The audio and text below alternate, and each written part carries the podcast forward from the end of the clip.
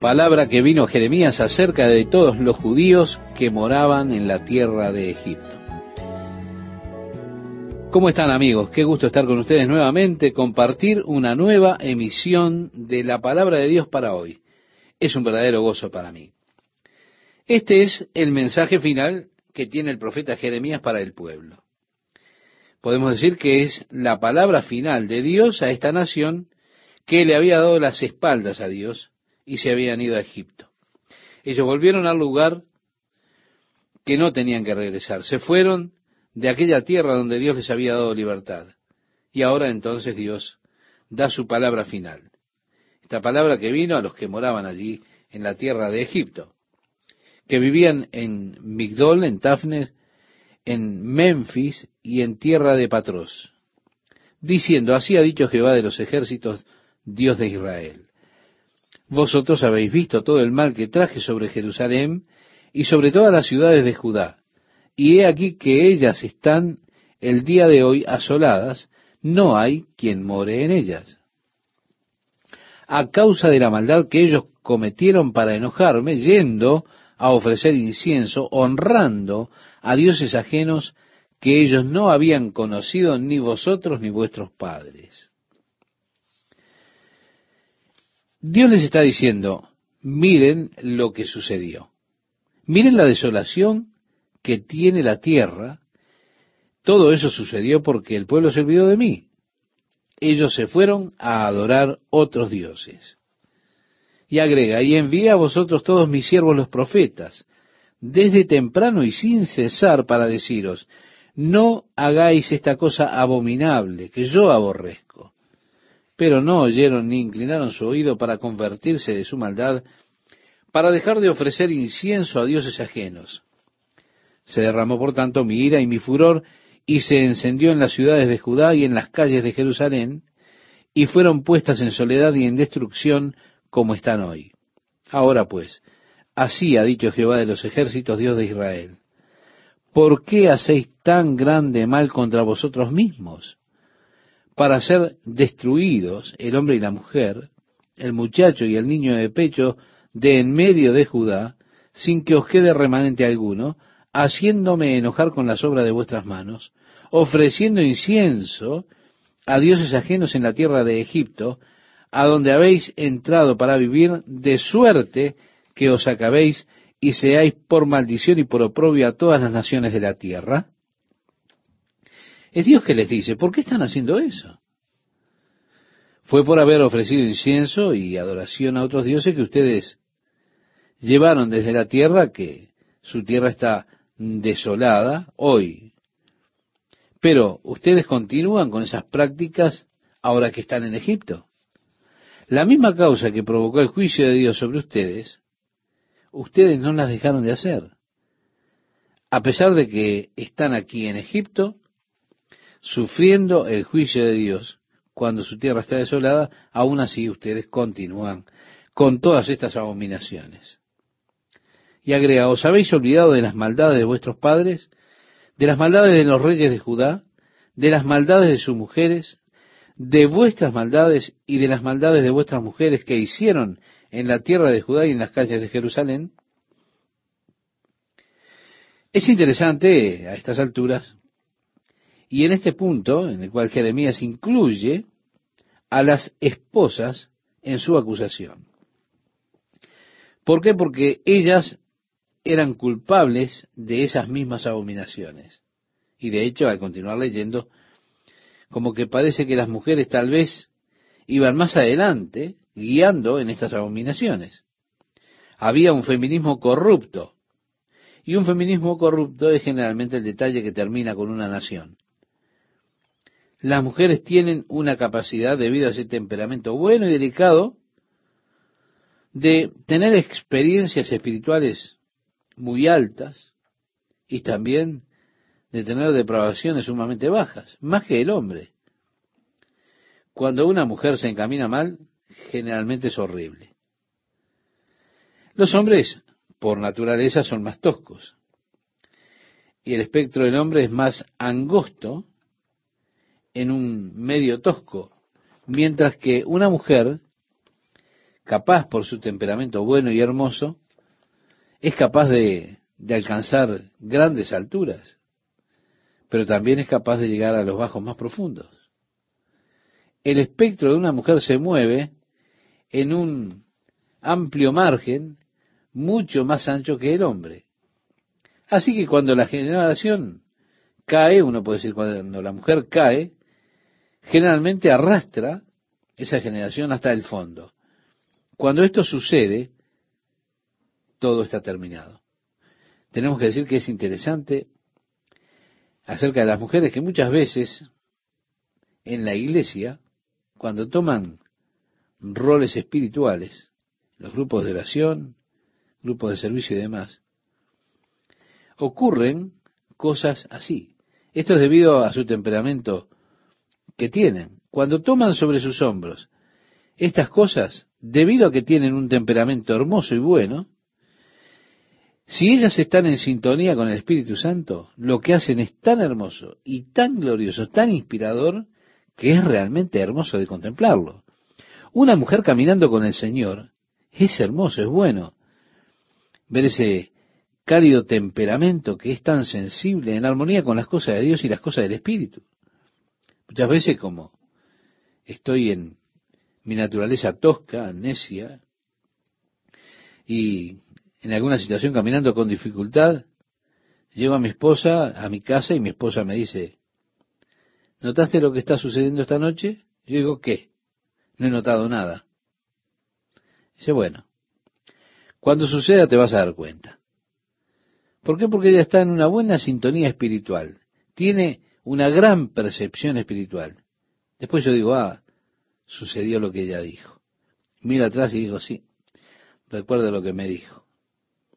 Pero en aquel momento para mí no significaba nada. No significaba nada para mí. Pero ella tiene esa sensibilidad, esa capacidad de percibir cosas espirituales mucho mejor que yo. Yo voy mucho más lento. Las mujeres que están sintonizadas con el Espíritu Santo tienen grandes capacidades, tienen una percepción espiritual muy aguda. Y qué hermoso es ver una mujer que camina en el Espíritu, debido precisamente a esos lugares altos a los que accede, a lo que es capaz de llegar a esa sensibilidad espiritual. Es fantástico. Pero del otro lado del espectro es trágico. Jeremías está hablando precisamente cómo las esposas se habían involucrado, y él las involucra en ese hecho. Habla de las maldades de sus mujeres y de las mujeres que están allí, de esas maldades que tienen. Y dice, no se han humillado. Está hablando de sus esposas, en el versículo 10. No se han humillado hasta el día de hoy, ni han tenido temor, ni han caminado en mi ley, ni en mis estatutos, los cuales puse delante de vosotros y delante de vuestros padres. Por tanto, así ha dicho Jehová de los ejércitos, Dios de Israel. He aquí que yo vuelvo mi rostro contra vosotros para mal y para destruir a todo Judá. Y tomaré el resto de Judá, que volvieron sus rostros para ir a tierra de Egipto, para morar allí, y en tierra de Egipto serán todos consumidos, caerán a espada, serán consumidos de hambre, a espada y de hambre morirán desde el menor hasta el mayor, y serán objeto de execración, de espanto, de maldición y de oprobio. Pues castigaré a los que moran en tierra de Egipto como castigué a Jerusalén con espada, con hambre y con pestilencia. Y el resto de los de Judá que entraron en la tierra de Egipto para habitar allí, no habrá quien escape, ni quien quede vivo para volver a la tierra de Judá, por volver a la cual suspiran ellos para habitar allí, porque no volverán sino algunos fugitivos. Es decir, hubo un pequeño grupo que escapó.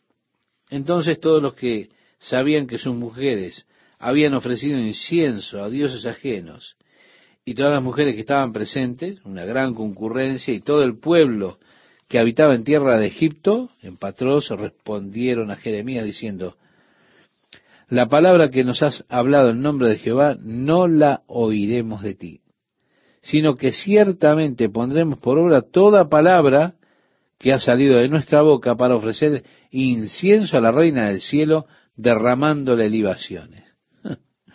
Esto es ese sistema religioso babilónico en el cual fue atrapado Israel.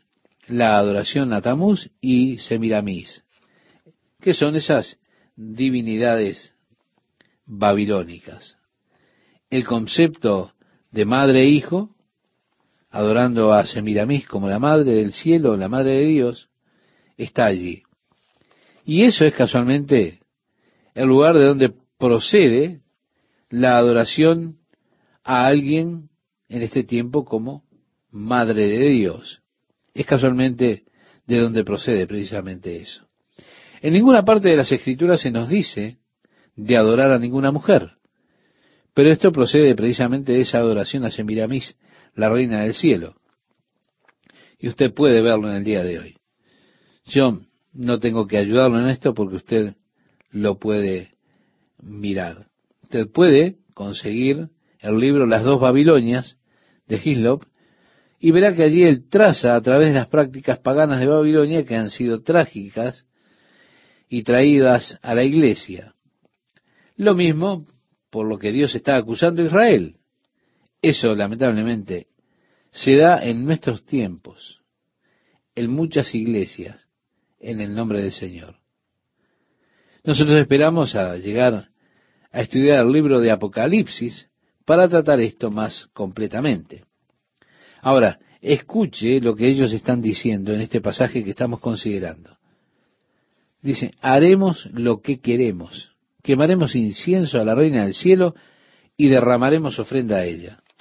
Como hemos hecho nosotros y nuestros padres, nuestros reyes y nuestros príncipes en las ciudades de Judá y en las plazas de Jerusalén, y tuvimos abundancia de pan, y estuvimos alegres, y no vimos mal alguno. Mas, desde que dejamos de ofrecer incienso a la Reina del Cielo y de derramarle libaciones, nos falta todo, y espada y de hambre somos consumidos. Y cuando ofrecimos incienso a la Reina del Cielo y le derramamos libaciones, ¿acaso le hicimos nosotras tortas para tributarle culto y le derramamos libaciones sin consentimiento de nuestros maridos? Están diciendo en otras palabras, ¿Que acaso no sabían nuestros esposos lo que estábamos haciendo? ¿No teníamos el consentimiento, el conocimiento de nuestros esposos cuando hicimos esto? Ellos sabían lo que nosotros hacíamos. Son las mujeres que le están respondiendo ahora a Jeremías. Y es interesante cómo ellas dan vuelta a los hechos completamente. Ellas atribuían la destrucción a que habían dejado de quemarle incienso a la reina del cielo. ¿Cómo puede el hombre girar, dar vuelta a la verdad para culpar a Dios por todas las tragedias que vienen sobre la vida de ellos, acusando a Dios por las cosas que les van mal? Y entonces dicen, las cosas antes iban bien. Yo estaba muy bien hasta que comencé a servir a Dios. Entonces Él me destruyó. Ocurre mucho en nuestros días esto. Aquí las mujeres estaban culpando de su destrucción al hecho de que ellos habían dejado de quemar incienso a la reina del cielo. Ella decía, mientras le fuimos fieles a ella, ella nos bendijo. Teníamos mucha comida, las cosas iban bien, hasta que dejamos de ofrecer incienso a ella. Y ahora tenemos todas estas calamidades que nos han venido sobre nosotros. Y después de todo, nuestros esposos sabían lo que hacíamos. Siguiendo con nuestro relato, dice, y habló Jeremías a todo el pueblo, a los hombres y a las mujeres, y a todo el pueblo que le había respondido esto diciendo, ¿no se ha acordado Jehová y no ha venido a su memoria el incienso que ofrecisteis en las ciudades de Judá y en las calles de Jerusalén, vosotros y vuestros padres, y vuestros reyes, y vuestros príncipes y el pueblo de la tierra? Y no pudo sufrirlo más Jehová a causa de la maldad de vuestras obras a causa de las abominaciones que habíais hecho. Por tanto, vuestra tierra fue puesta en asolamiento. Jeremías se lo dice directamente. Miren, es debido a que ustedes estuvieron quemando eso que Dios ha traído su juicio sobre ustedes. Por eso la tierra de ustedes está desolada. Fue puesta en asolamiento, en espanto y en maldición hasta quedar sin morador como está hoy.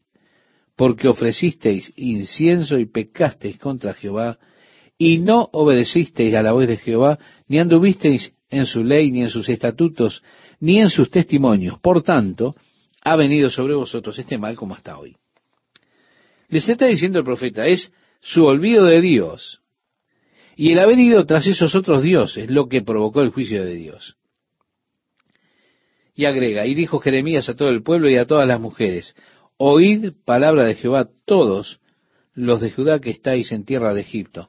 Así ha hablado Jehová de los ejércitos, Dios de Israel, diciendo, vosotros y vuestras mujeres hablasteis con vuestras bocas y con vuestras manos lo ejecutasteis diciendo, cumpliremos efectivamente nuestros votos que hicimos de ofrecer incienso a la reina del cielo y derramarle libaciones, confirmáis a la verdad vuestros votos y ponéis vuestros votos por obras. Es decir, ustedes hicieron votos a la reina del cielo y se están asegurando de guardarlos, de cumplirlos. Por tanto, oíd palabra de Jehová, todo Judá, que habitáis en tierra de Egipto, he aquí, he jurado por mi grande nombre, dice Jehová. Bueno, preste atención, estimado oyente, cuando Dios jura por su nombre, es porque Él no puede, evidentemente, jurar por nadie más alto, porque no existe. Preste atención entonces dice Jehová que mi nombre no será invocado más en toda la tierra de Egipto por boca de ningún hombre de Judá diciendo, vive Jehová el Señor. He aquí que yo velo sobre ellos para mal y no para bien. Y todos los hombres de Judá que están en tierra de Egipto serán consumidos a espada y de hambre hasta que perezcan del todo. Y los que escapen de la espada volverán de la tierra de Egipto a la tierra de Judá pocos hombres Sabrá pues todo el resto de Judá que ha entrado en Egipto. Si Dios siempre tiene un remanente fiel, no sé si usted notó eso, en medio de un mundo lleno de apostasía y pecado, siempre hay un remanente fiel a Dios. Si usted recuerda en los días de Elías, él dijo, Señor, y Dios dice, Elías, ¿qué estás haciendo en esta cueva aquí en el desierto de Sinaí. Ah, dijo el profeta, yo soy celoso de ti. Y ellos están matando a todos tus profetas. Y quedo yo solo en todo Israel. Dios le dijo, eso no es cierto, Elías. Tengo siete mil que aún no han doblado sus rodillas ante Baal. Dios los conocía. Sí, había un remanente fiel. Muchas veces nosotros pensamos que somos los únicos pero Dios siempre tiene su remanente fiel. Dios pronuncia que la desolación ha de venir, pero aún así, un grupo pequeño, su remanente fiel, escapará y saldrán de la tierra de Egipto, como dice a la tierra de Judá, pocos hombres. Y se habrá pues todo el resto de Judá que ha entrado en Egipto a morar allí, la palabra de quién ha de permanecer, si la mía o la suya usted descubre quién está diciendo la verdad. Por supuesto, ahora el tiempo siempre es un buen factor, es un gentil hombre, dicen. Los falsos profetas muchas veces parecen que están ganando por un tiempo. ¿Se da cuenta? Por un tiempo ellos andan bien, duran por un tiempo, pero el tiempo está siempre en contra de ellos. ¿Por qué? Porque el tiempo revela todo. Jim Jones parece que hacía bien las cosas por un tiempo. Él reunió a muchos, tuvo un movimiento muy popular, muchas personas se unieron a él, él finalmente alcanzaba a las personas. Sí, hay destellos que aparecen y ellos prestaron mucha atención. Pero aparecieron con algunas doctrinas iban todos, ellos tenían el oído de la multitud, la multitud los escuchaba, ellos eran populares, tuvieron su momento, pero el tiempo pasó y los puso de manifiesto. Así que esto es lo que el Señor dice, ok, el tiempo será testigo. Llegará el tiempo cuando usted descubrirá quién es que dice la verdad. Eso es lo que dice Dios. Llegará ese tiempo y se verá si la verdad la dice usted o si la digo yo. Y agrega, y esto tendréis por señal, dice Jehová, de que en este lugar os castigo, para que sepáis que de cierto permanecerán mis palabras para mal sobre vosotros. Así ha dicho Jehová. He aquí que yo entrego a Faraón Ofra, rey de Egipto, en mano de sus enemigos, y en mano de los que buscan su vida, así como entregué a Sedequías, rey de Judá, en manos de Nabucodonosor, rey de Babilonia, su enemigo que buscaba su vida. Bien, estimado oyente, nosotros finalizando tenemos la ventaja de la historia y en retrospectiva podemos ver que la palabra de Dios se cumplió. Nabucodonosor fue, conquistó Egipto. La palabra de Dios se cumplió, permaneció. Y siempre ocurrirá así. Nunca se ponga, estimado oyente, a usted mismo contra la palabra de Dios, porque usted ha de perder siempre. Mientras usted, estimado oyente, encuentra este pasaje que citaba Esteban, aprovecho estos momentos para saludarle y también para animarle a que siga con nosotros en este apasionante estudio del libro de Jeremías. Si tiene a la mano este pasaje que hemos de leer, le invito a que me acompañe en la lectura del mismo. Dice así, y habló Jeremías a todo el pueblo, a los hombres y a las mujeres y a todo el pueblo que le había respondido esto diciendo, ¿no se ha acordado Jehová y no ha venido a su memoria el incienso que ofrecisteis en las ciudades de Judá y en las calles de Jerusalén, vosotros y vuestros padres, vuestros reyes y vuestros príncipes y el pueblo de la tierra? Y no pudo sufrirlo más Jehová a causa de la maldad de vuestras obras, a causa de las abominaciones que habíais hecho. Por tanto, vuestra tierra fue puesta en asolamiento. Jeremías muestra la evidencia de manera directa. Dicen, miren, es porque ustedes estuvieron quemando eso que Dios trajo su juicio sobre ustedes. Por lo tanto, su tierra es una desolación. Está puesta en asolamiento, en espanto, en maldición, hasta quedar sin morador como está hoy porque ofrecisteis incienso y pecasteis contra Jehová, y no obedecisteis a la voz de Jehová, ni anduvisteis en su ley, ni en sus estatutos, ni en sus testimonios. Por tanto, ha venido sobre vosotros este mal como hasta hoy. Sí, fue el olvido de Dios y volverse a los dioses, a los ídolos, lo que causó que viniera este juicio de Dios. Y dijo Jeremías a todo el pueblo y a todas las mujeres, oíd palabra de Jehová, todos los de Judá que estáis en tierra de Egipto. Así ha hablado Jehová de los ejércitos, Dios de Israel, diciendo, Vosotros y vuestras mujeres hablasteis con vuestras bocas y con vuestras manos lo ejecutasteis diciendo, cumpliremos efectivamente nuestros votos que hicimos de ofrecer incienso a la reina del cielo y derramarle libaciones. Confirmáis a la verdad vuestros votos y ponéis vuestros votos por obra. Lo que el profeta les está diciendo es, ustedes hicieron votos a la reina del cielo y se han asegurado de guardarlos. Y agrega entonces, por tanto, oíd palabra de Jehová, todo Judá que habitáis en tierra de Egipto. He aquí he jurado por mi grande nombre. Y es importante, lo decíamos en el programa anterior, estimado oyente, que se preste atención cuando Dios jura por su nombre. Él jura por su nombre porque no hay nadie mayor que Él, ni semejante a Él, por quien pueda jurar. Dice Jehová que mi nombre no será invocado más en toda la tierra de Egipto por boca de ningún hombre de Judá, diciendo, vive Jehová el Señor. He aquí que yo velo sobre ellos para mal y no para bien.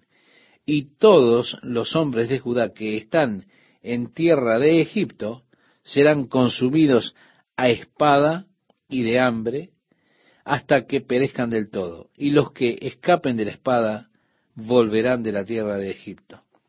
Vemos entonces por esta declaración que Dios tiene siempre un remanente fiel. No sé si usted lo notó, estimado oyente. En medio de un mundo lleno de apostasía, lleno de pecado, Dios tiene un remanente fiel a Él. Dios está pronunciando esta desolación que estaba viniendo con todo. Había un pequeño grupo, ese remanente fiel que habría de escapar y que no habría de regresar a la tierra de Egipto. Como dice, los que escapen de la espada volverán de la tierra de Egipto a la tierra de Judá, pocos hombres. Sabrá pues todo el resto de Judá que ha entrado en Egipto a morar allí, la palabra de quién ha de permanecer, si la mía o la suya. Está diciendo ustedes sabrán quién es el que dice la verdad. Por supuesto, el tiempo siempre es un gran factor para poner de manifiesto la verdad. Los falsos profetas con frecuencia son favorecidos por un breve tiempo. Usted sabe, por un tiempo les va bien y captan a sus seguidores, pero después pasa el tiempo y ese tiempo está en su contra. El tiempo ayuda a que se descubra quiénes son. Sí, hay personas que tienen esos destellos cuando llegan a escena, atraen mucho la atención sobre ellos mismos, vienen con doctrinas extrañas y todo el mundo va y ellos tienen, parece, el oído de la multitud para ellos, son populares, pero tienen su momento.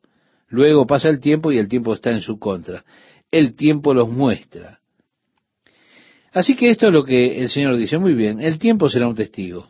El tiempo llegará en el cual ustedes verán quién es que está diciendo la verdad. Si ustedes o yo. Y agrega, y esto tendréis por señal, dice Jehová, de que en este lugar os castigo, para que sepáis que de cierto permanecerán mis palabras para mal sobre vosotros. Así ha dicho Jehová, he aquí que yo entrego a Faraón Ofra, rey de Egipto, en mano de sus enemigos, y en mano de los que buscan su vida, así como entregué a Sedequías, rey de Judá, en manos de Nabucodonosor, rey de Babilonia, su enemigo que buscaba su vida. Claro, nosotros ahora tenemos la ventaja de la historia. Podemos mirar con retrospectiva y podemos ver que la palabra de Dios fue la que permaneció. Vino Nabucodonosor, conquistó Egipto, la palabra de Dios se cumplió. Es que la palabra de Dios siempre permanece. Por eso, estimado oyente, nunca se enfrente con la palabra de Dios, porque usted siempre perderá. Nos movemos hacia el capítulo 45 y vamos hacia la parte final de las profecías de Jeremías. Esto es conocido como la sexta parte de las profecías en las cuales encontramos una miscelánea de ellas que viene de diferentes periodos de la vida de Jeremías, pero están dirigidas en su mayoría contra las naciones que están alrededor de Israel. Y Dios trae estas naciones alrededor de Israel, Egipto, los poderes gentiles, Filistea, Tiro, Babilonia y demás, las trae en una visión profética al declarar Dios los juicios que habrían de venir sobre muchas de estas naciones. El capítulo 45 es un mensaje a Baruch, que era el amigo de Jeremías, el escriba. Jeremías lo dictó le dictó a Baruch que era un escriba, y él escribió las palabras de Jeremías en un libro. Así que tenemos palabra que habló el profeta Jeremías a Baruch, hijo de Nerías, cuando escribía en el libro estas palabras de boca de Jeremías, en el año cuarto de Joacín, hijo de Josías, rey de Judá, diciendo, Bien, usted recuerda que Joacín tomó el rollo y lo cortó con una navaja, lo arrojó en el fuego. Ahora, en ese tiempo, eh, este tiempo que Jeremías le dio esas palabras, fue Baruch que las escribió. Dios también dio una palabra especial a Baruch. Dice, así ha dicho Jehová, Dios de Israel, a ti, oh Baruch. ¿Sería llamativo que Dios tuviera un mensaje personal para usted? Es algo duro, ¿verdad? Con todo, Dios me ha dado mensajes personales provenientes de su palabra, la palabra de Dios. Muchas veces parece que nos está hablando a nosotros. Usted sabe que fue Dios que le habló a usted a partir de ese libro y le dio como una especie de aplicación personal y encaja perfectamente, es apropiada para ese momento. Así ha dicho Jehová Dios de Israel a ti, oh Baruch. Tú dijiste, ay de mí ahora, porque ha añadido Jehová tristeza a mi dolor. Fatigado estoy de gemir y no he hallado descanso. De hecho, cuando Joacín cortó el rollo, él estaba buscando a Baruch. Él iba a dárselo a él para que leyese el rollo y Baruch se había escondido. Escuchó que Joacín andaba atrás de él, buscándolo y demás, y dijo, ay de mí ahora, porque Jehová ha añadido tristeza a mi dolor, fatigado estoy de gemir y no he hallado descanso. Eso es lo que estaba diciendo Baruch. Así le dirás, ha dicho Jehová, he aquí que yo destruyo a los que edifiqué y arranco a los que planté y a toda esta tierra. Es decir, construí esta nación, pero la habré de destruir. La planté, pero la voy a arrancar. Y agrega, ¿y tú buscas para ti grandezas? No las busques. no va a ir todo bien, Baruch. ¿eh? Yo voy a devastar este lugar, voy a quebrantarlo. Así que es una tontería a estas alturas buscar grandezas para ti. No las busques. Porque he aquí que yo traigo mal sobre toda carne, ha dicho Jehová. Pero a ti te daré tu vida por botín en todos los lugares a donde fueres. En otras palabras le está diciendo, libraré tu vida donde quiera que vayas, pero habré de traer destrucción. Por lo tanto, el mensaje del Señor a básicamente era, no busques cosas grandes para ti mismo, todo el sistema va a colapsar, así que, ¿para qué buscar todo el mundo y perder tu alma? Como dice en el Evangelio de Marcos, capítulo 8, verso 36. Es como si le estuviera preguntando, ¿qué si pudieras ganar todo el mundo? ¿De qué aprovecharía al hombre si ganase todo el mundo y perdiese su alma? Por eso le dice, no busques grandezas para ti. Todo se está derrumbando, Baruch. Pero no te preocupes por esto. No busques tener un gran nombre. No busques grandezas para ti. Busca a Dios. Porque Dios te protegerá donde sea que vayas. Él estará contigo, Él te dará tu vida, pero no busques cosas grandes para ti. Estimado oyente, Jeremías tuvo uno de los ministerios más difíciles que algún siervo de Dios haya tenido alguna vez, haya sido llamado para tener. Porque ya desde el comienzo de su ministerio, él estaba destinado a fracasar con su mensaje. Dios le dijo a Jeremías al comienzo, te voy a enviar a este pueblo, pero no te oirán. Y así aconteció. Jeremías vino, habló la palabra del Señor fielmente a ellos, pero ellos nunca lo escucharon. Y porque ellos no escucharon, por lo tanto habré de traer sobre ellos todo el mal que declaré, le dijo Dios a Jeremías. Jeremías se tuvo que parar con impotencia, sabiendo que esto estaba pasando, que venía la caída de la nación. Él estuvo viendo esa caída, el hundimiento. Estuvo viendo al pueblo encaminarse hacia la destrucción. Y estaba clamando, gimiendo, advirtiéndoles, pero no podía hacer nada para que se volvieran, para que se detuvieran en este camino de descenso que tenía el pueblo, esta nación. Él tuvo que ver y supervisar la muerte de la nación y mostró que Dios era fiel y justo en sus juicios. De forma que nadie pudiera decir, bueno, Dios no nos advirtió, no nos dijo, o, oh Dios, si nos hubieses dicho, las cosas serían diferentes. Estimado oyente, Dios es siempre fiel. Él tiene siempre a sus siervos allí para advertirnos, para hablarnos la verdad.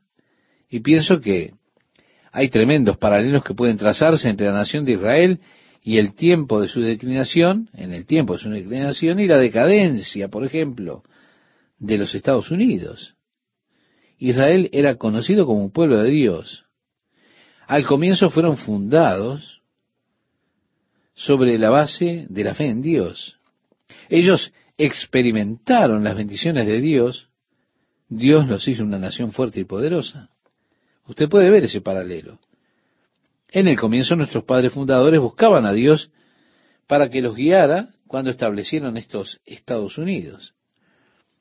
Y ellos establecieron la constitución garantizando las libertades de adoración a Dios, una nación bajo el poder de Dios, reconociendo el hecho de que somos una nación bajo Dios y que éramos una nación bajo el dominio de Dios.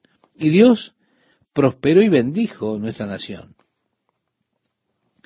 En cuanto a Israel, cuando se volvieron prósperos, ellos sacaron su mirada de Dios y así comenzaron a adorar y a servir a otros dioses. Los dioses de sus propias manos, los dioses del materialismo. De la misma manera, cuando nosotros en los Estados Unidos hoy estamos quemando nuestro incienso a los dioses del materialismo, nos encontramos que hemos olvidado el verdadero y viviente Dios. Y así se debilita la nación y finalmente falla. Jeremías tuvo que mirar, tuvo que ver la caída de esa nación, viendo lo que estaba aconteciendo y advirtiéndoles, pero sin ningún resultado. Él tuvo que ver esa trágica consecuencia de una nación que le dio las espaldas a Dios. Créame, yo estoy profundamente preocupado de las terribles condiciones morales que hay hoy en los Estados Unidos. Estoy profundamente preocupado acerca del predominio de la pornografía, la explotación sexual, cómo se muestran abiertamente aquellos que Dios condena en su sexualidad. Llegamos lo más bajo que podemos llegar esto ya no puede seguir más. Ahora, Dios tiene su remanente fiel. Y Dios es fiel y será fiel a su remanente. Ellos escaparán. Pero los juicios de Dios caerán duramente. Usted puede estar seguro de eso. La palabra de Dios da detalles vívidos de su juicio que está viniendo y viniendo pronto. Jesús habló con gran detalle del juicio. Él volviéndose a sus discípulos, les dijo en el Evangelio de Lucas, capítulo 21, verso 36, Velad pues en todo tiempo, orando que seáis tenidos por dignos de escapar de todas estas cosas que vendrán y de estar en pie delante del Hijo del Hombre. Sí, oren para que sean ese remanente fiel más que orar, encomiéndenle su vida a Dios, sirvan al Señor, pongan a Dios en primer lugar. Jesús dijo, mirad. Y esto hablando de los últimos días, dijo, mirad también por vosotros mismos, que vuestros corazones no se carguen de glotonería, si los placeres de comer, la embriaguez, y de los afanes de esta vida, y agregó, y venga de repente sobre vosotros aquel día. Sí, porque vendrá como una sorpresa sobre todos los que están habitando en este mundo. Así que tengan cuidado de que no les tome por sorpresa. Para eso vivan en el Espíritu, caminen en el Espíritu, sean guiados por el Espíritu de Dios. Vuélvase de una vida vivida en la carne, en los deseos de la carne, de satisfacción, de gratificación de su carne. Vuélvase para vivir una vida en el Espíritu. Bien decía Isaías en el capítulo 55, Versículo 6. Buscad a Jehová mientras puede ser hallado, llamadle en tanto que está cercano. Y también dice, buscad primeramente el reino de Dios y su justicia, en el Evangelio de Mateo capítulo 6, verso 33. Así como en Israel la femineidad se volvió degradada, también he notado cómo están intentando degradar la femineidad en el día de hoy, comenzando con, ya con las bonitas adolescentes, convirtiéndolas en símbolos sexuales. Qué trágico. Las colocamos como ejemplo de mujeres, que Dios nos ayude. Porque cuando una mujer se degrada, podemos decir es como la frutilla de la torta. Usted que es del Señor, sirva al Señor. Haga un nuevo compromiso de su vida con Dios. Dígale, Dios, voy a vivir por el Espíritu, te voy a seguir, voy a olvidarme de Egipto, es decir, voy a olvidarme de las cosas de este mundo, de aquellas que me alejan de ti. Voy a olvidar de los deseos de la carne. Voy a vivir una vida según lo que te agrada, oh Dios. Ha llegado el tiempo, estimado oyente, que usted haga esa clase de compromiso y guíe a su familia para que puedan escapar de las cosas que están por suceder. Porque el juicio de Dios, con toda seguridad, está por caer sobre esta generación impía. El tiempo mostrará cuál es la palabra verdadera, si la del agnóstico o la palabra de Dios, si la del liberal, del burlón o la palabra del verdadero, del Dios vivo y verdadero. Ahora la cosa es que cuando la palabra de Dios se pruebe como verdadera, ya será demasiado tarde. Recuerda, Dios advirtió a través de Noé. Dijo, habrá una inundación. Ah, inundación. ¿Quién escuchó de una inundación? El agua habrá de caer de los cielos. ¿Eh? ¿Quién oyó hablar de lluvia? Noé salió para pregonar su mensaje. Él entró en el arca y Dios cerró la puerta. Comenzó a llover. Habrán dicho, te creemos ahora, wow, pero era demasiado tarde. Hay muchos que serán creyentes, pero demasiado tarde. La palabra de Dios ha de permanecer. Y es importante, estimado oyente, que permanezcamos en la palabra de Dios. Hola, ¿qué tal amigos? ¿Cómo están? Es un placer estar con ustedes nuevamente y compartir la palabra de Dios para hoy. Ahora comenzamos con el capítulo 45 y llegamos a la sexta parte o a esta sexta sección del libro de Jeremías. Y en esta sexta sección vemos que consiste en diversas profecías que se dirigen principalmente a las naciones que estaban alrededor de Israel. Al llegar al capítulo 46, que es donde comenzaremos hoy, encontramos la introducción a esta serie de profecías dirigidas a los gentiles, los reinos gentiles. Así que Dios se está dirigiendo él mismo a aquellas naciones gentiles que rodeaban a Israel. Dice así, lo que fue dicho por Jehová al profeta Jeremías sobre las naciones para Egipto, sobre el ejército del faraón Necó, rey de Egipto, que estuvo sobre el río Éufrates, en Carquemis, al cual batió Nabucodonosor, rey de Babilonia, el año cuarto de Joacín, hijo de Josías, rey de Judá. Ordenad escudo y pavés y avanzad a la batalla, uncid los caballos y montad caballeros. Poned firmes con los cascos, pulid las lanzas, vestidos las cotas, pero ¿qué veo? Ellos se desmoralizan, retroceden, y sus valientes son batidos y huyen a la desbandada sin dar la cara. Terror por doquier. Oráculo de Jehová. No huirá el ligero, ni escapará el valiente. Al norte, a la orilla del Éufrates, tropezaron y cayeron. ¿Quién es ese que como el Nilo sube y como los ríos de entre chocantes aguas? Egipto como el Nilo sube y como ríos de entre chocantes aguas. Y dice, voy a subir, voy a cubrir la tierra, haré perecer a la ciudad y a los que viven en ella. Subid caballos y enfureceos carros y salgan los valientes de Cush y de Put que manejan escudo y los judíos que asestan el arco.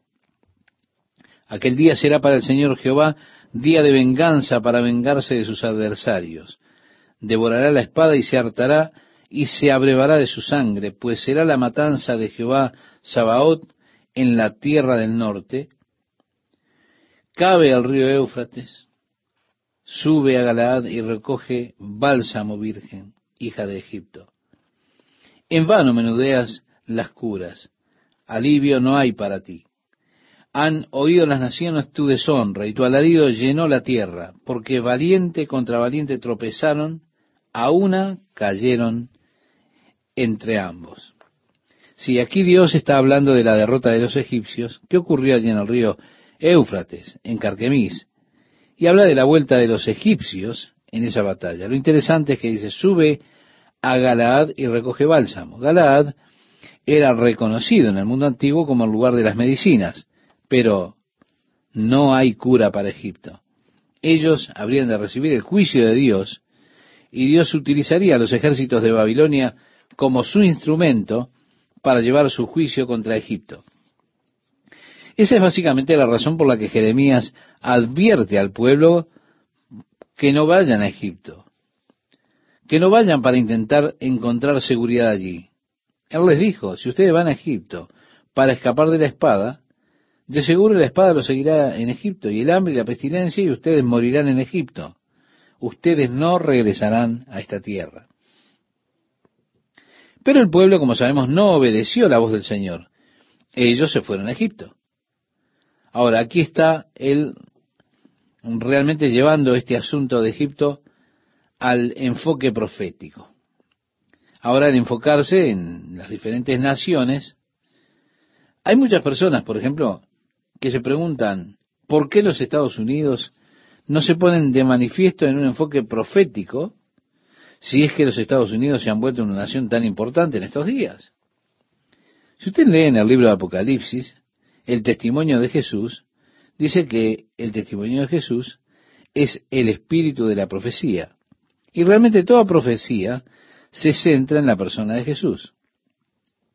Debido a que la nación de Israel era tan importante por la venida de Jesús de esa nación, encontramos muchas profecías que se relacionan con Israel. Y luego a aquellas naciones que se relacionaban con Israel, fuera en un sentido bueno o malo en aquellos días, también las encontramos. Pero no es la intención de Dios a través de la profecía explicar el futuro de cada nación que se levanta en este mundo, sino sólo aquellas naciones que conllevan directamente algo sobre la venida de Jesucristo en su primera o segunda venida. Cuando usted lee la mayoría de las profecías contra las naciones, son aquellas de juicio. Probablemente sea algo bueno que nosotros leamos acerca de los Estados Unidos, pero yo estoy seguro que el Señor no tendría muy buenas palabras para esta nación en el día de hoy. Tendría palabras muy duras. Siguiendo adelante con nuestro estudio, dice, la palabra que habló Jehová al profeta Jeremías acerca de la venida de Nabucodonosor, rey de Babilonia, para atacar a Egipto. Esto ahora va a la segunda parte de la profecía. La primera parte trata con la batalla en Carquemis, donde el faraón fue derrotado por Babilonia. Pero ahora está hablando acerca de la invasión de Babilonia a Egipto. Y dice así, anunciad en Egipto y hacedlo oír en Migdol y hacedlo en Nof y en Tafnis, decid, tente tieso y erguido que ha devorado la espada tus contornos. ¿Cómo es que has huido, Apis, y tu forzudo no se ha sostenido? Es que Jehová le empujó. Hizo menudear los tropezones, hasta hacer caer al uno sobre el otro. Y decía, arriba, y volvamos a nuestro pueblo y a nuestra patria ante la espada irresistible, llamada Faraón, rey de Egipto. Ruido. Dejó pasar la ocasión por vida mía. Oráculo del rey cuyo nombre es Jehová Sabaoth, que cual el tabor entre los montes y como el Carmelo sobre la marcha de venir, había de destierro, haz sobre ti población hija de Egipto, porque no parará en desolación y quedará arrasada sin habitantes. Novilla hermosísima era Egipto. Un tábano del norte vino sobre ella. Asimismo, sus mercenarios que había en ella eran como novillos de engorde. Pues también ellos volvieron la cara, huyeron a una sin pararse, cuando el día de su infortunio le sobrevino el tiempo de su castigo. Una voz emite como de serpiente que silba, mientras en torno suyo andan y con hachas le acometen como leñadores. Talaron su selva, oráculo de Jehová, porque era impenetrable, pues eran más numerosos que la langosta y no se les podía contar. Han puesto en vergüenza a la hija de Egipto. Ha sido entregada al pueblo del norte. Dice Jehová Sabaoth, el Dios de Israel. He aquí que yo visito a Amón de No, a Faraón y a Egipto y a sus dioses y reyes, a Faraón y a los que confían en él, y los pongo en manos de los que buscan su muerte, en manos de Nabucodonosor, rey de Babilonia, y en manos de sus siervos, tras de lo cual será repoblado como antaño, palabra de Jehová. Así que Egipto, estimado oyente, sería invadido, sería derrotado por Nabucodonosor, pero aún así ellos habitarían la tierra. Bien, Dios en los últimos dos versículos de este capítulo 46 les da aliento a los integrantes de Israel. Y dice, pero tú no temas, siervo mío Jacob, ni desmayes, Israel. Pues mira que yo acudo a salvarte desde lejos y a tu linaje del país de su cautiverio. Volverá Jacob, se sosegará y estará tranquilo, y no habrá quien le inquiete. Tú no temas, siervo mío Jacob, palabra de Jehová, que contigo estoy yo, pues acabaré con todas las naciones a donde te empujé, pero contigo no acabaré, aunque sí, te corregiré como conviene, ya que impune no te dejaré. Bien, como tantas veces se da el caso cuando uno se encuentra a Dios hablando acerca del juicio que ha de venir, termina con una luz brillante en su expresión cuando se vuelve hacia la nación de Israel, la casa de Jacob, pues le dice, no temas.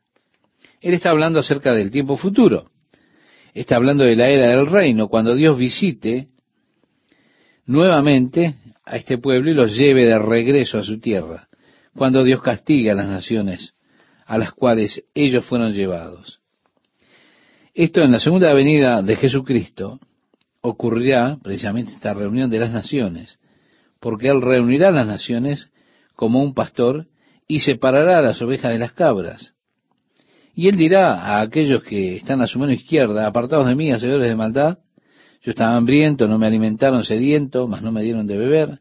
Ellos dirán, Señor, ¿cuándo te vimos? De esa manera. Y el Señor les dirá, como expresa en Mateo capítulo 25, del 32 al 40, en tanto lo hicieron a uno de estos mis hermanos. Está hablando precisamente de cómo las naciones trataron a Israel. Sí, o cómo habrán de tratar a Israel. Y entonces las naciones serán juzgadas precisamente por su trato a Israel.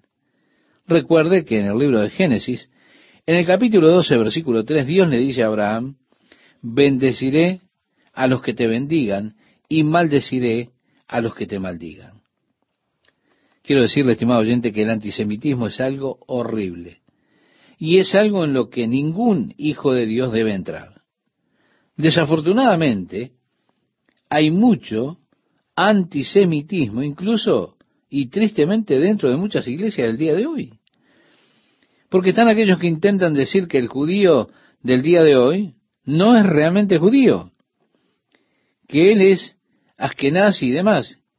Y ellos utilizan eso como excusa para apoyar a ese pueblo en el día de hoy. Pero recuerden, las naciones serán llevadas delante del Señor y tendrán que responder por su trato al pueblo de Israel. Dios declara que Él hará un gran final para todas las naciones. Pero Él no hará un completo final para la nación de Israel. Habrá una figura central en el reino de Cristo, en la era del reino, y estará el Señor reinando sobre su trono allí cuando todo Israel será salvo. En el capítulo 47 ahora él toma sus profecías contra los filisteos. Y la ciudad de Gaza ya había sido tomada por el faraón. Comienza el capítulo 47 diciendo, lo que fue dicho por Jehová al profeta Jeremías sobre los filisteos en vísperas de batir el faraón a Gaza. Sí, finalmente el faraón golpeó muy duro a Gaza, que era una de las ciudades más grandes de los filisteos. Así dice Jehová, he aquí unas aguas que suben del norte y se hacen torrente inundante. Vemos las aguas que suben del norte, era Babilonia, y van a inundar la tierra. El torrente de inundación es un tipo, una figura. La palabra torrente es utilizada en la tipología bíblica como los ejércitos. Si ellos habrían de inundar la tierra, van a inundar la tierra y lo que la llena, la ciudad y los que moran en ella, y clamará la gente y ulurará a todo morador de la tierra al son del galopar de los caballos de sus adalides, al ruido de sus carros y al estrépito de sus ruedas.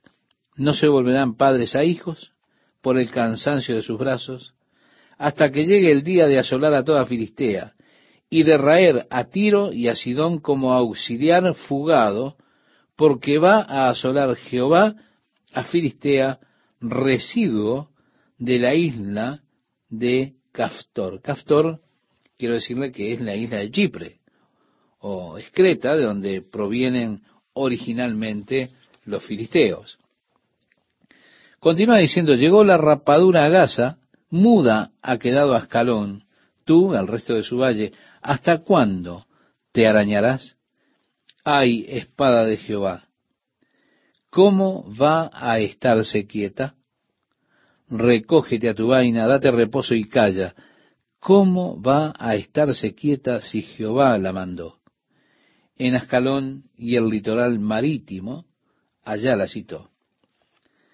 La destrucción que habría de venir sobre los filisteos es lo que está expresando. Y por supuesto, los filisteos fueron completamente destruidos. Los palestinos modernos no están para nada relacionados a los filisteos. Pero la palabra palestino proviene de esta palabra filistea. En el capítulo 48, ahora él dirige su atención a Moab. Moab, que está al otro lado del río Jordán, en el lado oeste del río Jordán, y de la grieta del Jordán. Dice sobre Moab, así dice Jehová de los ejércitos, el Dios de Israel, ay de Nebo, porque ha sido saqueada. Este no es, quiero decirle, estimado oyente, el monte Nebo, sino la ciudad de Nebo allí en Moab en ese momento. Y agrega, está confusa. Ha sido tomada Kir Yatayim. Está confusa la Acrópolis y anonadada. Ya no existe la pres de Moab. En Hezbón ha planeado su ruina. Vamos y barrémosla de entre las naciones. También a ti, Madmen, se te hará callar la espada te va a la saga, gritos desde Joronallín, devastación y quebranto grande.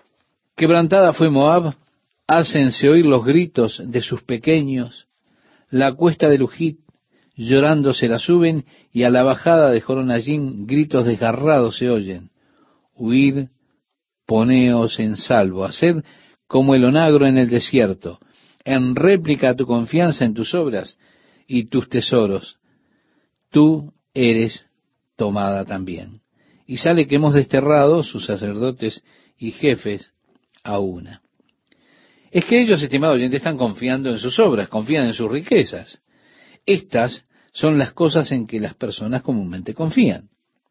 ¿Cuántas personas en el día de hoy están confiando en sus obras para llegar un día delante de Dios, para estar delante de Dios?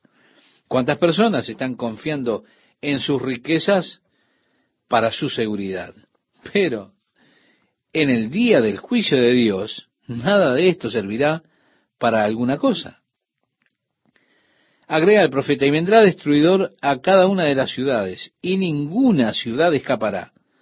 Se arruinará también el valle, y será destruida la llanura, como ha dicho Jehová.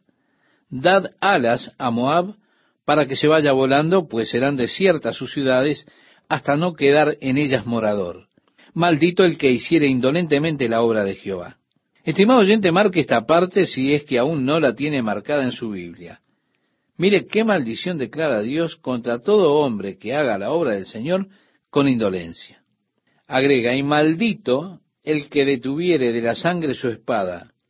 Quieto estuvo Moab desde su juventud, y sobre su sedimento ha estado reposado, y no fue vaciado de vasija en vasija, ni nunca estuvo en cautiverio. Por tanto, quedó su sabor en él y su olor no se ha cambiado. Vemos cuando Dios habla acerca de la destrucción que viene sobre Moab, Él nos da la razón para que venga esa destrucción. Ese tranquilo estaba Moab desde su mocedad. Moab no tenía problemas. Estaba protegida, abrigada, y debido a eso se volvió débil. Y ahora va a caer. Luego él se vuelve a una ilustración del proceso del vino y utiliza eso como una ilustración de Moab. Sobre su sedimento ha estado reposado. Al hacer ellos el vino, vertían el jugo de la uva en un gran contenedor. Luego permitían que reposara allí hasta que fermentara.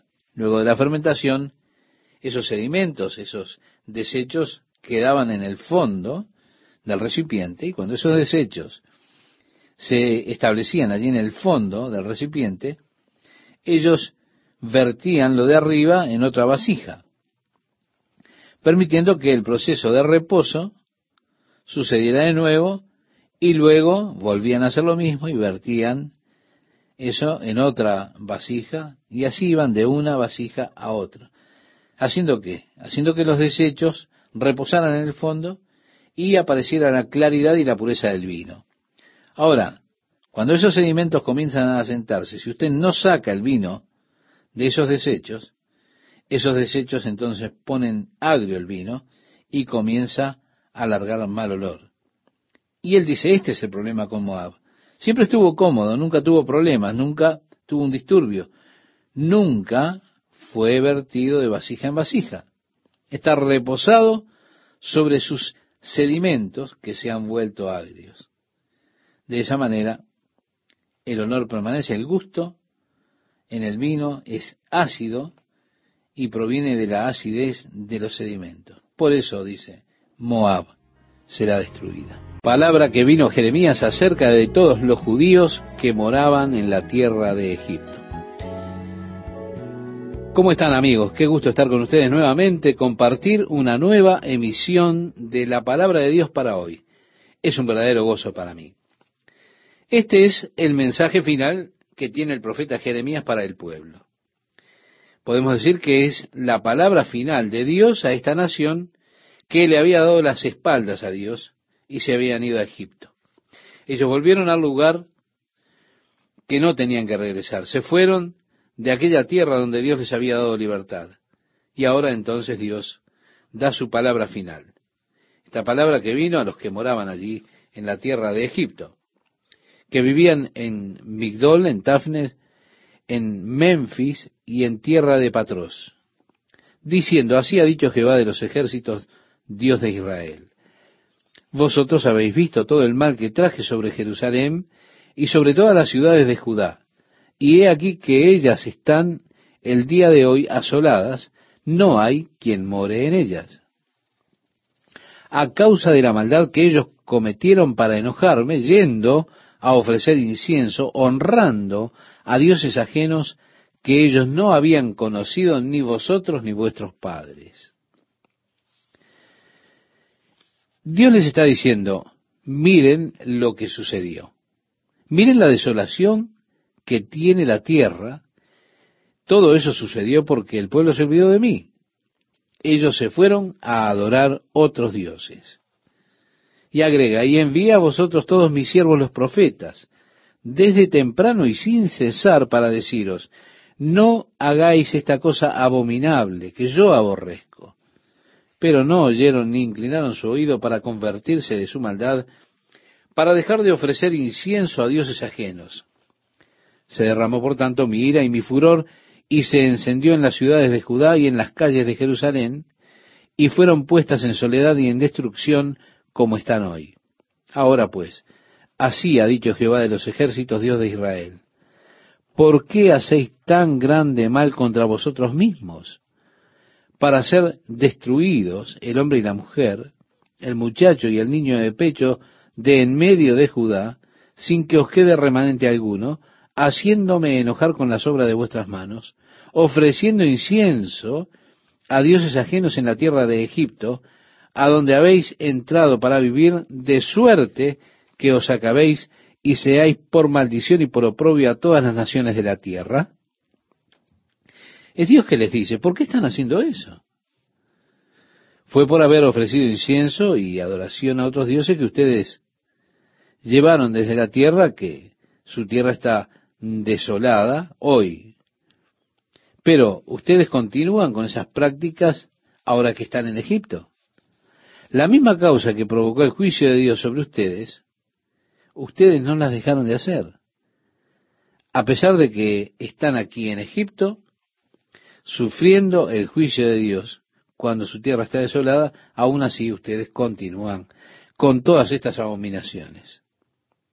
Y agrega, ¿os habéis olvidado de las maldades de vuestros padres, de las maldades de los reyes de Judá, de las maldades de sus mujeres, de vuestras maldades y de las maldades de vuestras mujeres que hicieron en la tierra de Judá y en las calles de Jerusalén? Es interesante a estas alturas, y en este punto, en el cual Jeremías incluye a las esposas en su acusación. ¿Por qué? Porque ellas eran culpables de esas mismas abominaciones. Y de hecho, al continuar leyendo, como que parece que las mujeres tal vez iban más adelante, guiando en estas abominaciones. Había un feminismo corrupto. Y un feminismo corrupto es generalmente el detalle que termina con una nación. Las mujeres tienen una capacidad, debido a ese temperamento bueno y delicado, de tener experiencias espirituales muy altas y también de tener depravaciones sumamente bajas, más que el hombre. Cuando una mujer se encamina mal, generalmente es horrible. Los hombres, por naturaleza, son más toscos. Y el espectro del hombre es más angosto en un medio tosco, mientras que una mujer, capaz por su temperamento bueno y hermoso, es capaz de, de alcanzar grandes alturas, pero también es capaz de llegar a los bajos más profundos. El espectro de una mujer se mueve en un amplio margen mucho más ancho que el hombre. Así que cuando la generación cae, uno puede decir cuando la mujer cae, generalmente arrastra esa generación hasta el fondo. Cuando esto sucede, todo está terminado. Tenemos que decir que es interesante acerca de las mujeres que muchas veces en la iglesia, cuando toman roles espirituales, los grupos de oración, grupos de servicio y demás, ocurren cosas así. Esto es debido a su temperamento que tienen. Cuando toman sobre sus hombros estas cosas, debido a que tienen un temperamento hermoso y bueno, si ellas están en sintonía con el Espíritu Santo, lo que hacen es tan hermoso y tan glorioso, tan inspirador, que es realmente hermoso de contemplarlo. Una mujer caminando con el Señor es hermoso, es bueno. Ver ese cálido temperamento que es tan sensible en armonía con las cosas de Dios y las cosas del Espíritu. Muchas veces como estoy en mi naturaleza tosca, necia, y en alguna situación caminando con dificultad, llego a mi esposa a mi casa y mi esposa me dice, ¿notaste lo que está sucediendo esta noche? Yo digo, ¿qué? No he notado nada.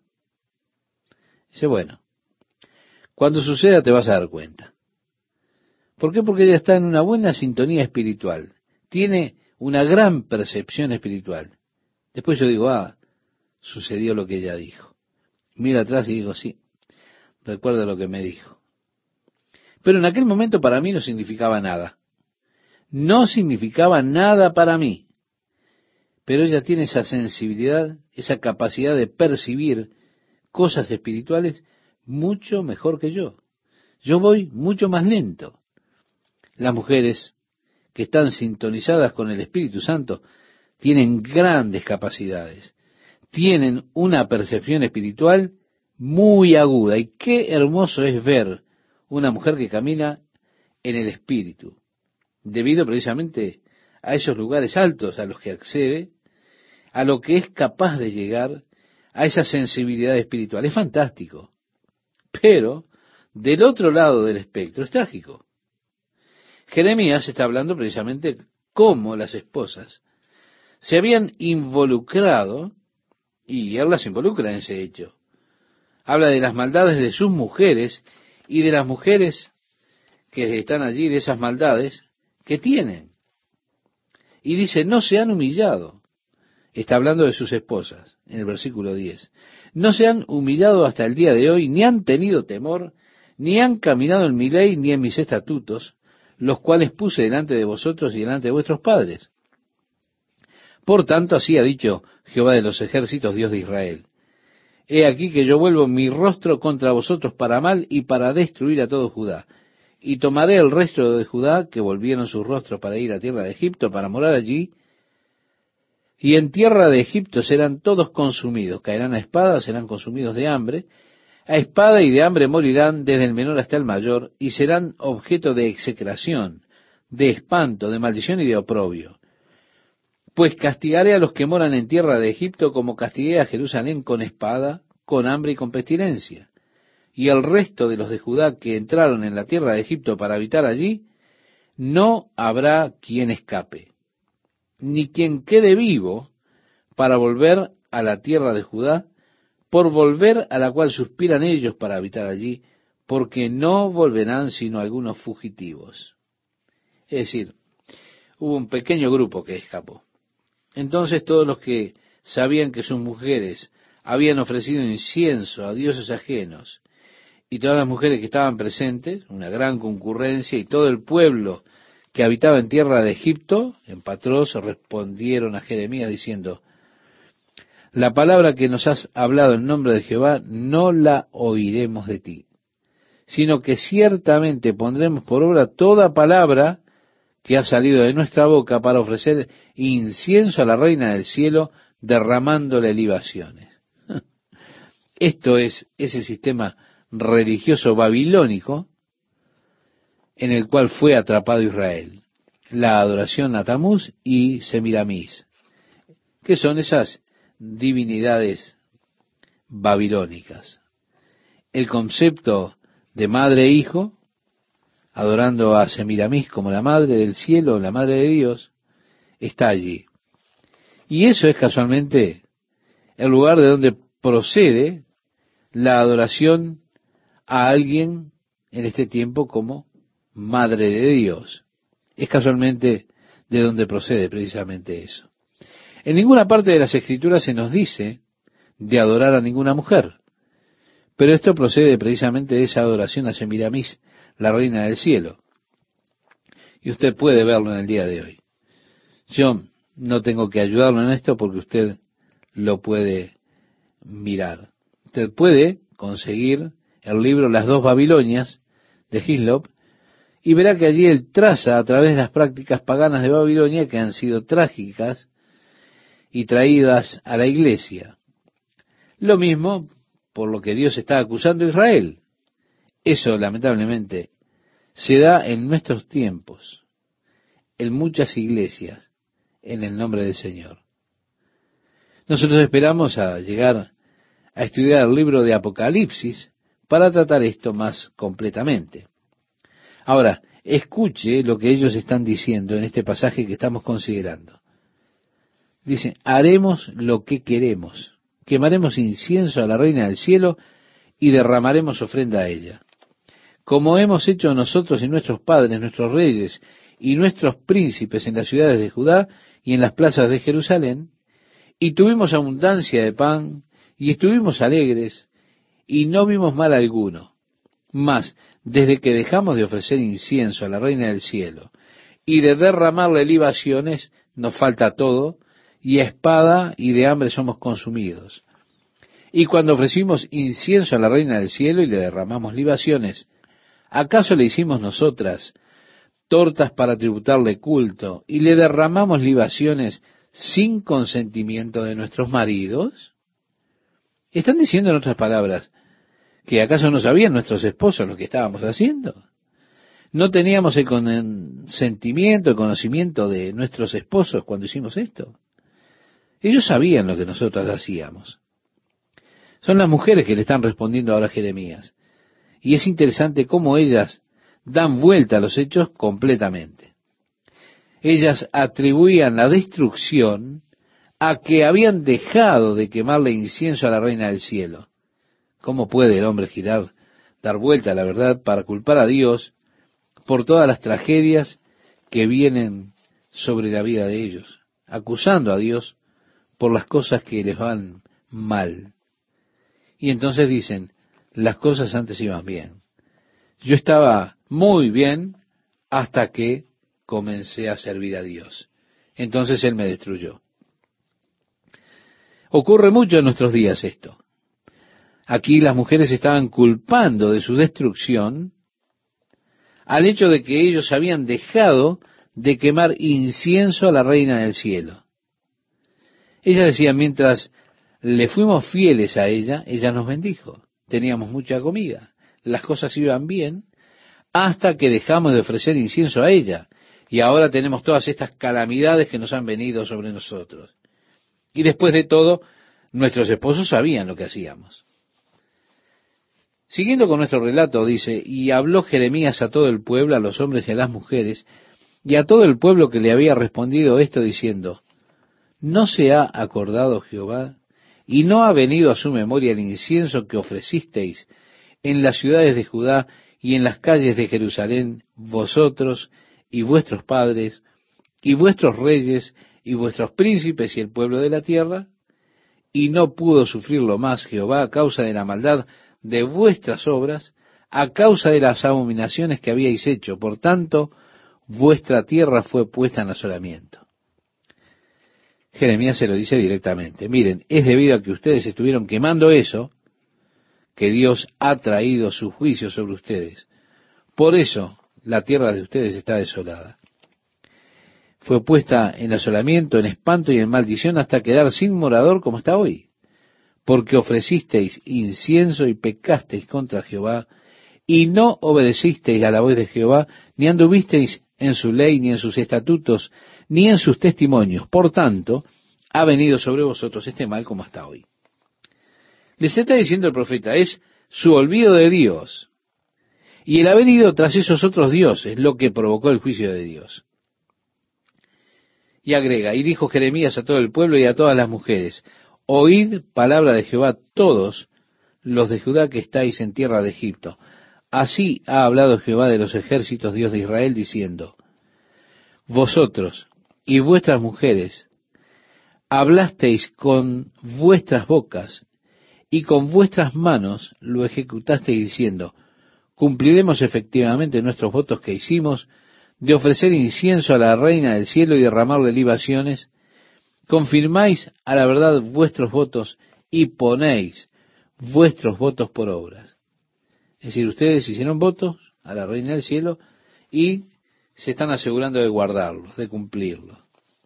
Por tanto, oíd palabra de Jehová, todo Judá, que habitáis en tierra de Egipto, he aquí, he jurado por mi grande nombre, dice Jehová, bueno, Preste atención, estimado oyente, cuando Dios jura por su nombre, es porque Él no puede, evidentemente, jurar por nadie más alto, porque no existe. Preste atención entonces. Dice Jehová que mi nombre no será invocado más en toda la tierra de Egipto por boca de ningún hombre de Judá diciendo, vive Jehová el Señor. He aquí que yo velo sobre ellos para mal y no para bien y todos los hombres de Judá que están en tierra de Egipto serán consumidos a espada y de hambre hasta que perezcan del todo. Y los que escapen de la espada volverán de la tierra de Egipto a la tierra de Judá pocos hombres. Sabrá pues todo el resto de Judá que ha entrado en Egipto. Si Dios siempre tiene un remanente fiel, no sé si usted notó eso. En medio de un mundo lleno de apostasía y pecado, siempre hay un remanente fiel a Dios. Si usted recuerda en los días de Elías, él dijo, Señor, y Dios dice, Elías, ¿qué estás haciendo en esta cueva aquí en el desierto de Sinaí? Ah, dijo el profeta, yo soy celoso de ti. Y ellos están matando a todos tus profetas. Y quedo yo solo en todo Israel. Dios le dijo, eso no es cierto, Elías. Tengo siete mil que aún no han doblado sus rodillas ante Baal. Dios los conocía. Sí, había un remanente fiel. Muchas veces nosotros pensamos que somos los únicos. Pero Dios siempre tiene su remanente fiel. Dios pronuncia que la desolación ha de venir, pero aún así un grupo pequeño, su remanente fiel, escapará y saldrán de la tierra de Egipto, como dice a la tierra de Judá, pocos hombres, y sabrá pues todo el resto de Judá que ha entrado en Egipto a morar allí, la palabra de quién ha de permanecer, si la mía o la suya. Usted descubre quién está diciendo la verdad. Por supuesto, ahora el tiempo siempre es un buen factor, es un gentil hombre, dicen. Los falsos profetas muchas veces parecen que están ganando por un tiempo. ¿Se da cuenta? por un tiempo ellos andan bien, duran por un tiempo, pero el tiempo está siempre en contra de ellos. ¿Por qué? Porque el tiempo revela todo. Jim Jones parece que hacía bien las cosas por un tiempo. Él reunió a muchos, tuvo un movimiento muy popular, muchas personas se unieron a él, él finalmente alcanzaba a las personas, Sí, hay destellos que aparecen y ellos prestaron mucha atención. Pero aparecieron con algunas doctrinas. Iban todos, ellos tenían el oído de la multitud, la multitud los escuchaba, ellos eran populares, tuvieron su momento, pero el tiempo pasó y los puso de manifiesto. Así que esto es lo que el Señor dice. Ok, el tiempo será testigo. Llegará el tiempo cuando usted descubrirá quién es que dice la verdad. Eso es lo que dice Dios. Llegará ese tiempo y se verá si la verdad la dice usted o si la digo yo.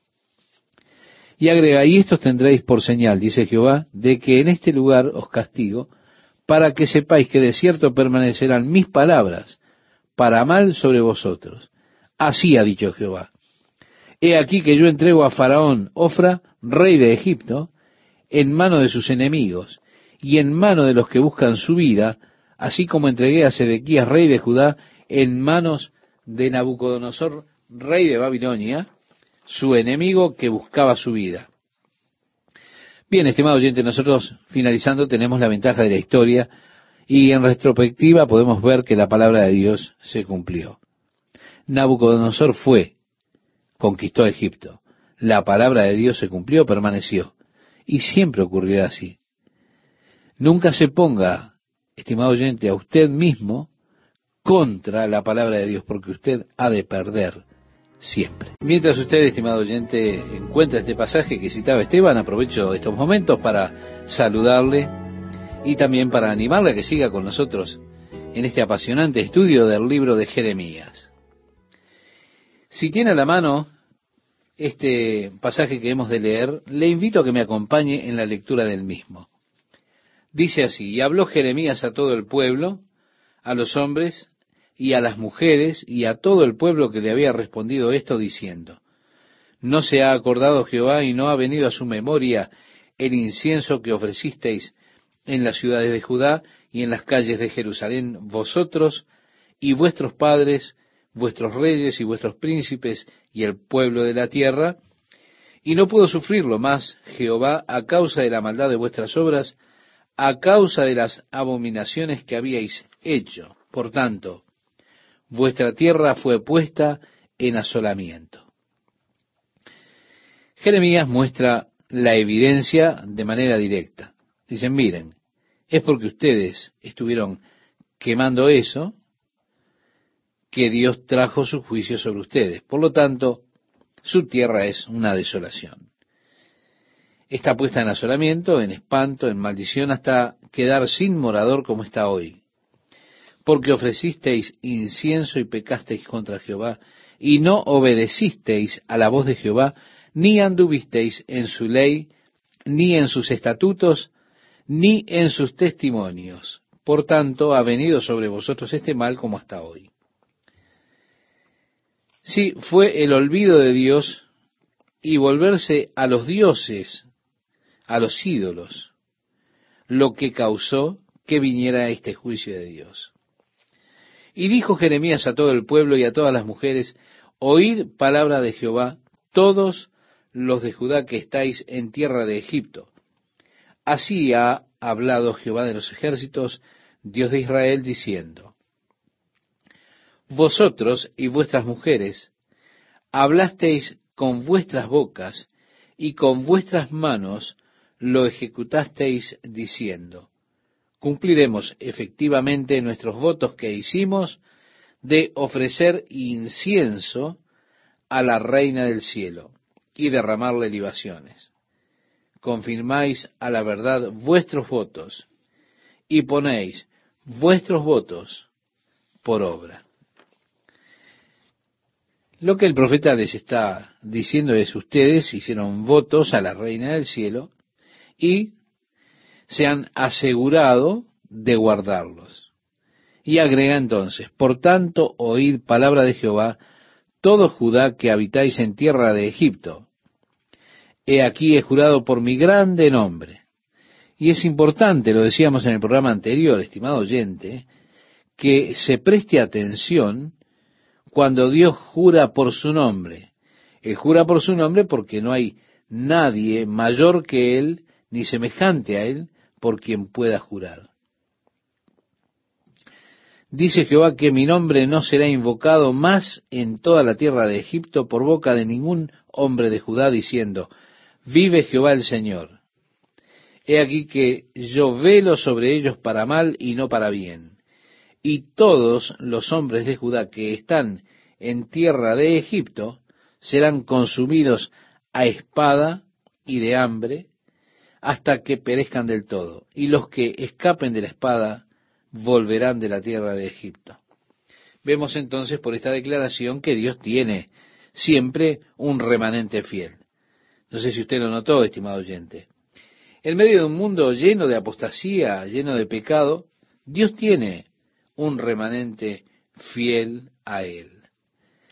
Dios está pronunciando esta desolación que estaba viniendo con todo. Había un pequeño grupo, ese remanente fiel que habría de escapar y que no habría de regresar a la tierra de Egipto. Como dice, los que escapen de la espada volverán de la tierra de Egipto a la tierra de Judá, pocos hombres. Sabrá pues todo el resto de Judá que ha entrado en Egipto a morar allí, la palabra de quién ha de permanecer, si la mía o la suya está diciendo ustedes sabrán quién es el que dice la verdad. Por supuesto, el tiempo siempre es un gran factor para poner de manifiesto la verdad.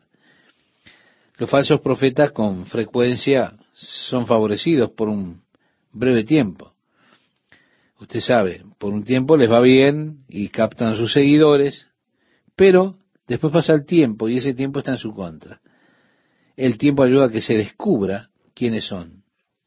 Sí hay personas que tienen esos destellos cuando llegan a escena, atraen mucho la atención sobre ellos mismos, vienen con doctrinas extrañas y todo el mundo va y ellos tienen, parece, el oído de la multitud para ellos, son populares, pero tienen su momento. Luego pasa el tiempo y el tiempo está en su contra. El tiempo los muestra. Así que esto es lo que el Señor dice. Muy bien, el tiempo será un testigo. El tiempo llegará en el cual ustedes verán quién es que está diciendo la verdad. Si ustedes o yo. Y agrega, y esto tendréis por señal, dice Jehová, de que en este lugar os castigo, para que sepáis que de cierto permanecerán mis palabras para mal sobre vosotros. Así ha dicho Jehová, He aquí que yo entrego a Faraón Ofra, rey de Egipto, en mano de sus enemigos, y en mano de los que buscan su vida, así como entregué a Sedequías, rey de Judá, en manos de Nabucodonosor, rey de Babilonia, su enemigo que buscaba su vida. Claro, nosotros ahora tenemos la ventaja de la historia. Podemos mirar con retrospectiva y podemos ver que la palabra de Dios fue la que permaneció. Vino Nabucodonosor, conquistó Egipto, la palabra de Dios se cumplió. Es que la palabra de Dios siempre permanece. Por eso, estimado oyente, nunca se enfrente con la palabra de Dios, porque usted siempre perderá. Nos movemos hacia el capítulo 45 y vamos hacia la parte final de las profecías de Jeremías. Esto es conocido como la sexta parte de las profecías en las cuales encontramos una miscelánea de ellas que viene de diferentes periodos de la vida de Jeremías, pero están dirigidas en su mayoría contra las naciones que están alrededor de Israel. Y Dios trae estas naciones alrededor de Israel, Egipto, los poderes gentiles, Filistea, Tiro, Babilonia y demás, las trae en una visión profética al declarar Dios los juicios que habrían de venir sobre muchas de estas naciones. El capítulo 45 es un mensaje a Baruch, que era el amigo de Jeremías, el escriba. Jeremías lo dictó o le dictó a Baruch, que era un escriba, y él escribió las palabras de Jeremías en un libro. Así que tenemos palabra que habló el profeta Jeremías a Baruch, hijo de Nerías, cuando escribía en el libro estas palabras de boca de Jeremías, en el año cuarto de Joacín, hijo de Josías, rey de Judá, diciendo, Bien, usted recuerda que Joacín tomó el rollo y lo cortó con una navaja, lo arrojó en el fuego. Ahora, en ese tiempo, eh, este tiempo que Jeremías le dio esas palabras, fue Baruch que las escribió. Dios también dio una palabra especial a Baruch. Dice, así ha dicho Jehová, Dios de Israel, a ti, oh Baruch. Sería llamativo que Dios tuviera un mensaje personal para usted. Es algo duro, ¿verdad? Con todo, Dios me ha dado mensajes personales provenientes de su palabra, la palabra de Dios. Muchas veces parece que nos está hablando a nosotros. Usted sabe que fue Dios que le habló a usted a partir de ese libro y le dio como una especie de aplicación personal y encaja perfectamente, es apropiada para ese momento. Así ha dicho Jehová Dios de Israel a ti, oh Baruch. Tú dijiste, ay de mí ahora, porque ha añadido Jehová tristeza a mi dolor fatigado estoy de gemir y no he hallado descanso. De hecho, cuando Joacín cortó el rollo, él estaba buscando a Baruch. Él iba a dárselo a él para que leyese el rollo y Baruch se había escondido.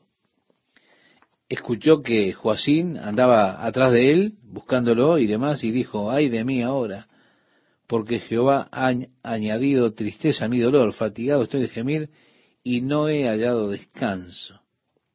Eso es lo que estaba diciendo Baruch. Así le dirás, ha dicho Jehová, he aquí que yo destruyo a los que edifiqué y arranco a los que planté y a toda esta tierra. Es decir, construí esta nación, pero la habré de destruir. La planté, pero la voy a arrancar. Y agrega, ¿y tú buscas para ti grandezas? No las busques. No va a ir todo bien, Baruch. ¿eh? Yo voy a devastar este lugar, voy a quebrantarlo. Así que es una tontería a estas alturas buscar grandezas para ti. No las busques. Porque he aquí que yo traigo mal sobre toda carne, ha dicho Jehová. Pero a ti te daré tu vida por botín en todos los lugares a donde fueres. En otras palabras le está diciendo, libraré tu vida donde quiera que vayas pero habré de traer destrucción. Por lo tanto, el mensaje del Señor a básicamente era, no busques cosas grandes para ti mismo, todo el sistema va a colapsar, así que ¿Para qué buscar todo el mundo y perder tu alma? Como dice en el Evangelio de Marcos, capítulo 8, verso 36.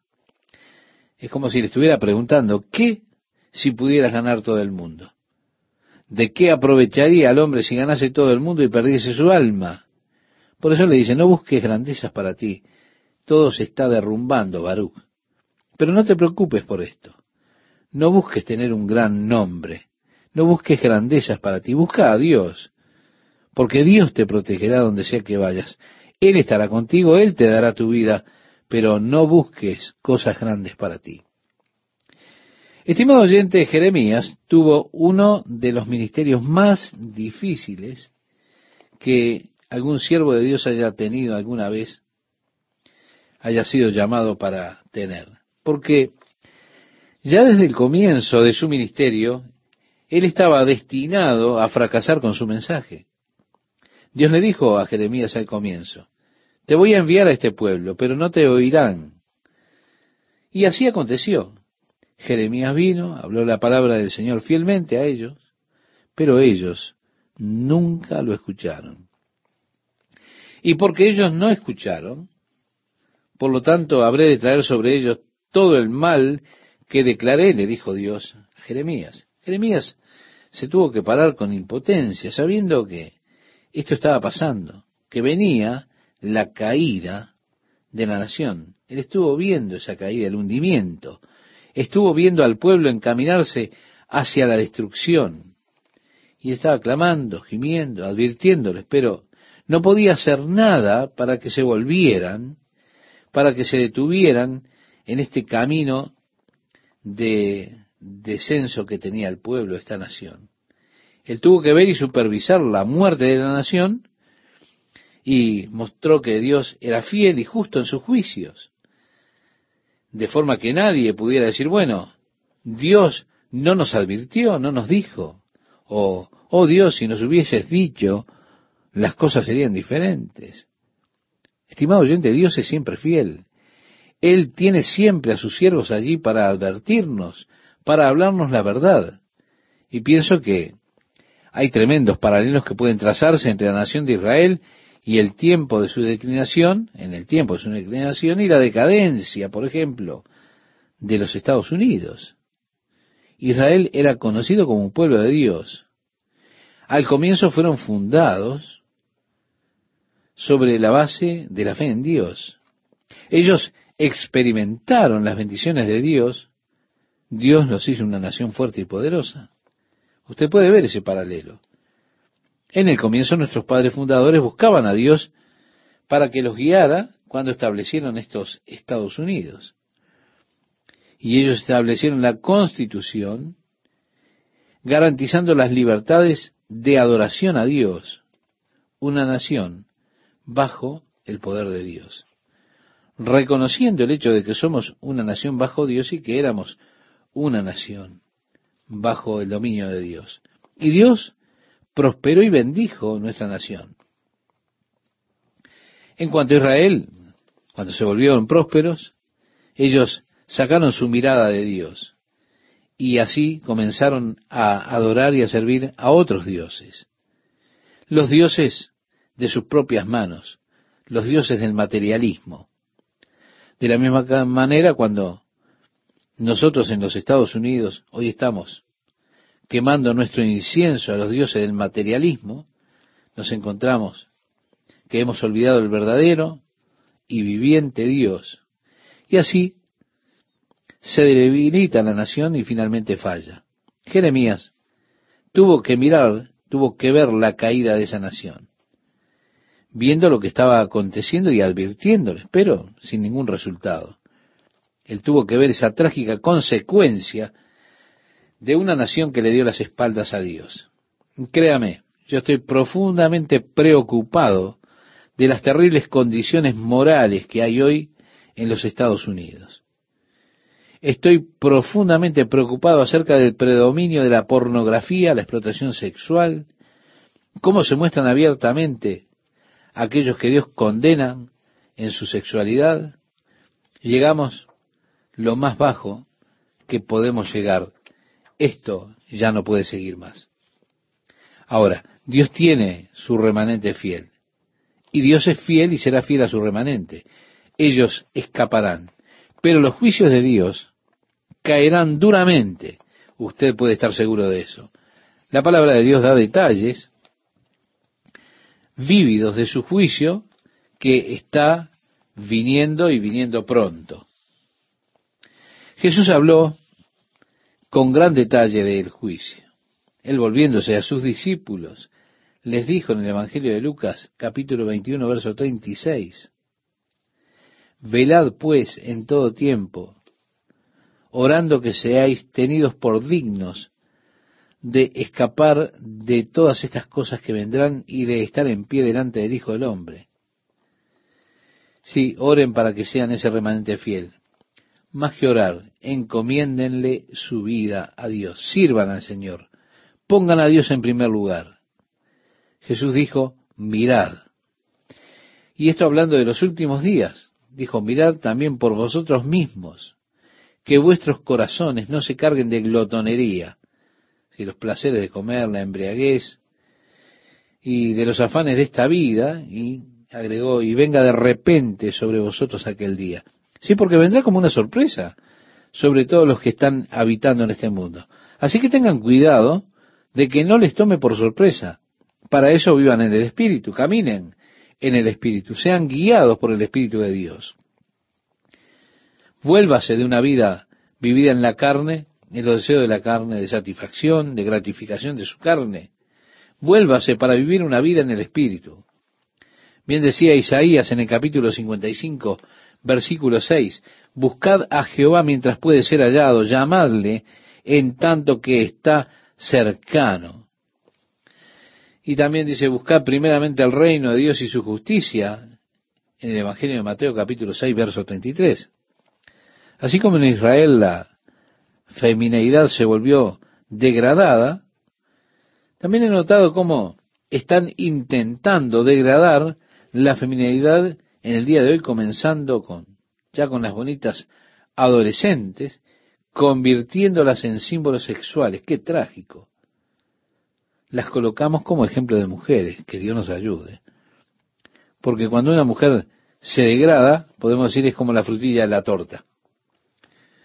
Usted que es del Señor, sirva al Señor. Haga un nuevo compromiso de su vida con Dios. Dígale, Dios, voy a vivir por el Espíritu, te voy a seguir, voy a olvidarme de Egipto, es decir, voy a olvidarme de las cosas de este mundo, de aquellas que me alejan de ti, voy a olvidar de los deseos de la carne, voy a vivir una vida según lo que te agrada, oh Dios. Ha llegado el tiempo, estimado oyente, que usted haga esa clase de compromiso y guíe a su familia para que puedan escapar de las cosas que están por suceder. Porque el juicio de Dios con toda seguridad está por caer sobre esta generación impía. El tiempo mostrará cuál es la palabra verdadera, si la del agnóstico o la palabra de Dios, si la del liberal, del burlón o la palabra del verdadero, del Dios vivo y verdadero. Ahora la cosa es que cuando la palabra de Dios se pruebe como verdadera, ya será demasiado tarde. Recuerda, Dios advirtió a través de Noé. Dijo, habrá una inundación. Ah, inundación. ¿Quién escuchó de una inundación? El agua habrá de caer de los cielos. ¿Eh? ¿Quién oyó hablar de lluvia? Noé salió para pregonar su mensaje. Él entró en el arca y Dios cerró la puerta. Comenzó a llover. Habrán dicho, te creemos ahora, wow, pero era demasiado tarde. Hay muchos que serán creyentes, pero demasiado tarde. La palabra de Dios ha de permanecer. Y es importante, estimado oyente, que permanezcamos en la palabra de Dios.